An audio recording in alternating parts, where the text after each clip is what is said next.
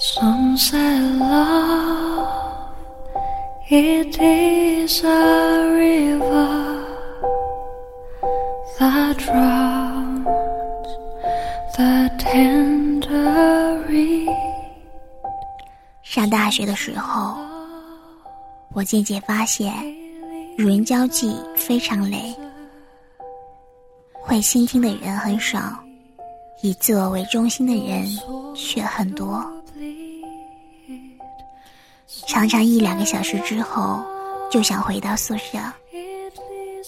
我喜欢一个人去上课、吃饭，这种孤独行动所带来的巨大满足感，背后却是强烈的自我怀疑，感觉自己正在向一个轻微反社会的孤独人格发展。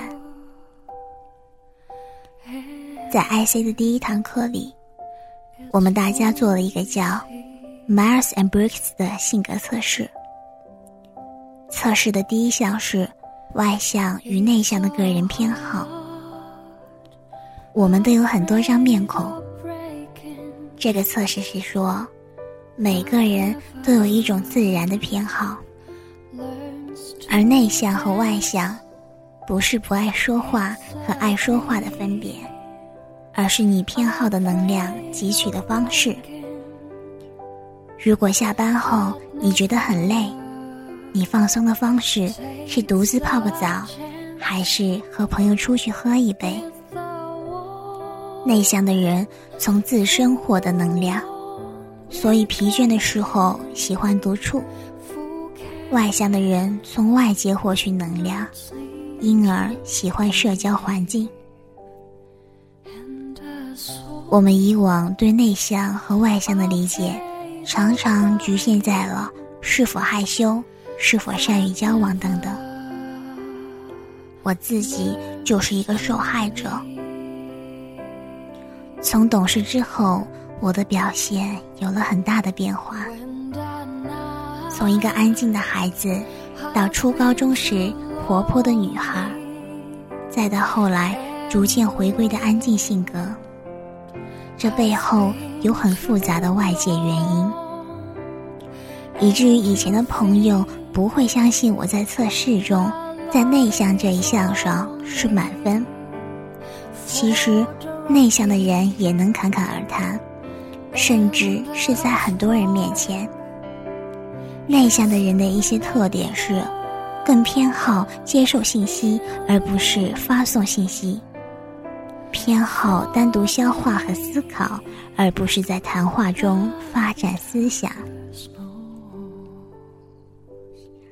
真正了解和接受自己，把自己的生活路径往自己的自然偏好靠近，会让一个人的生活轻松很多。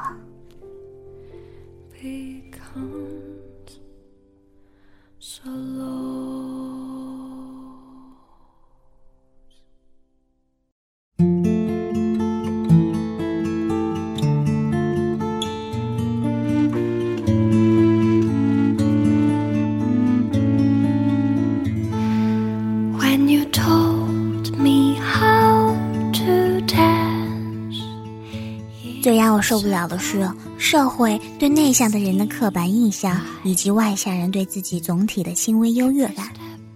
内向的人被想象成不善交际、不太会说话，甚至结巴的，满脸痘痘、没有伴侣的，而事实并不是这样的。上班、工作、午休的时候，我喜欢一个人在餐厅坐在角落，一边吃饭一边看书。我觉得这是我一天之中必要的充电休息时刻。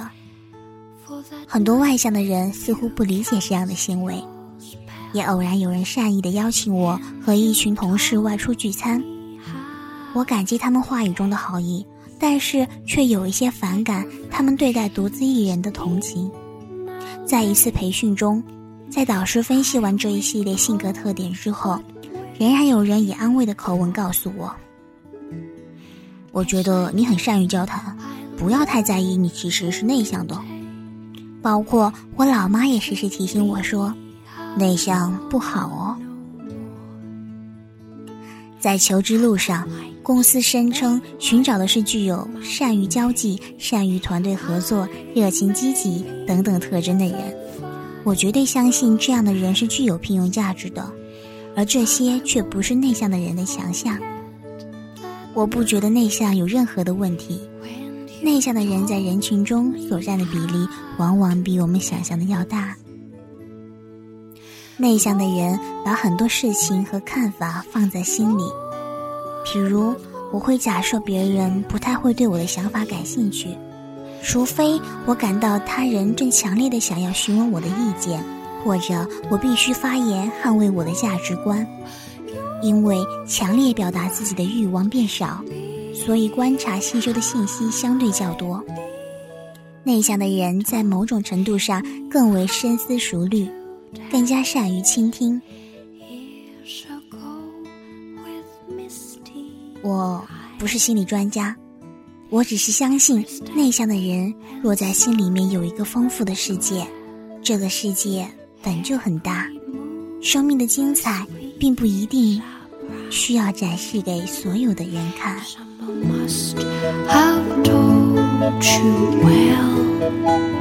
To be guileless